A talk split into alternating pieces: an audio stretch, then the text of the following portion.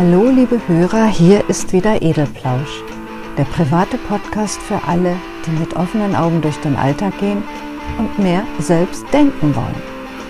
Auf der Edelplausch Facebook-Seite könnt ihr über alle Themen dieses Podcasts und mehr diskutieren.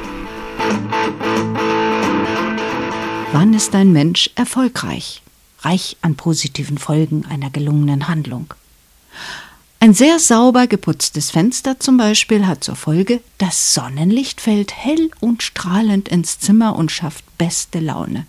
Aus dieser heraus wird dann gleich noch eine versöhnliche Mail an einen Freund oder an eine Freundin geschickt, dem oder der am Tag vorher ein wenig auf die Zehen getreten wurde.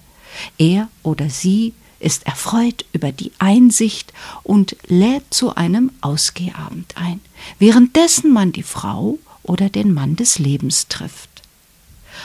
Ein erfolgreicher Mensch nur durch Fensterputzen.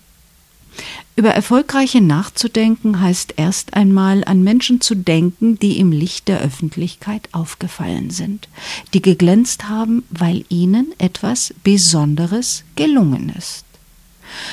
Da gibt es solche, die weniger durch eigene Leistung erfolgreich sind, als mehr durch die Dummheit ihrer Mitmenschen, die ihre Steigbügelfunktion einfach nicht erkennen.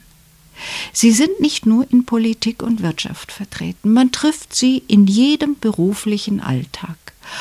Auch schafft diese Sorte erfolgreiche die Sprossen nach oben, indem sie sinnlos ausgeschüttete Buchstaben in Buchform pressen lassen oder als Schwätzer oder Schwätzerinnen in öffentlichen Sendern und deren Beiboten landen. Es scheint für alles ein Publikum zu geben. Mein erneuter Gedanke an Erfolgreiche entstand anlässlich einer Rückbesinnung auf absolviertes Leben. Ulrich, mein bei meinen Hörern bereits bekannter Diskutierfreund, kramt mal wieder sein beliebtes Maßband heraus und verdeutlicht, wie sehr sich doch das Verhältnis 30 zu 80 von 50 zu 80 unterscheide. Und was ist während dieser vielen 50 und mehr Zentimeter gewesen? Ist egal, kontere ich, für meine Begriffe sehr klug. Wichtig ist, was noch kommt. Innerhalb dieser paar läppischen 30 oder weniger Zentimeter soll noch was Bedeutendes kommen. Und da bin ich gestolpert. Bedeutend? Alles, was gelingt, ist bedeutend. Und wem nichts gelingt? Ja, den gibt es gar nicht, poltere ich zurück. Das Gespräch war dann nicht mehr so fruchtbar, aber vielleicht meine späteren Gedanken dazu. Die andere Sorte von erfolgreichen Menschen, die die Dummheit anderer nicht benötigt, zeichnet sich selten durch Auffallendes aus. Sie tun nichts, was öffentlich als bedeutend gesehen wird. Sie tun einfache Dinge nur besonders gut. Meine 90-jährige Mutter wird in einem Seniorenheim wunderbar versorgt, weil es dort Menschen gibt, die die Gabe zum Erfolg haben. Nicht die Heimleitung und auch nicht die Pflegedienstleitung.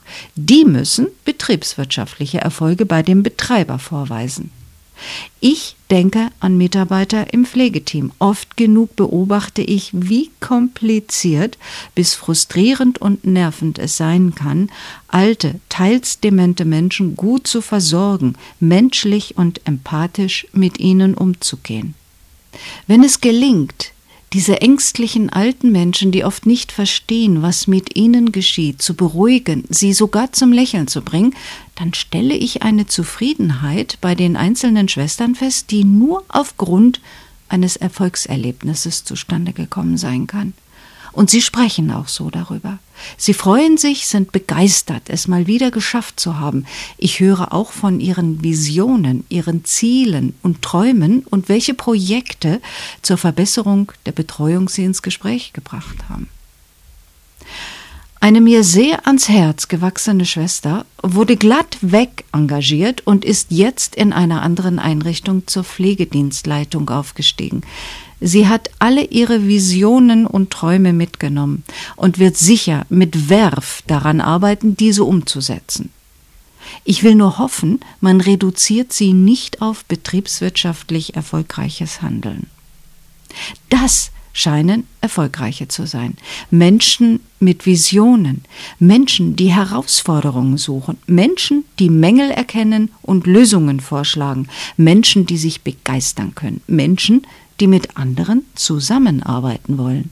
Und eins haben sie alle gemein. Sie sprechen darüber. Sie erzählen, wie sie ihre Träume realisieren wollen. Sie hadern nicht, dies oder jenes nicht erreicht zu haben.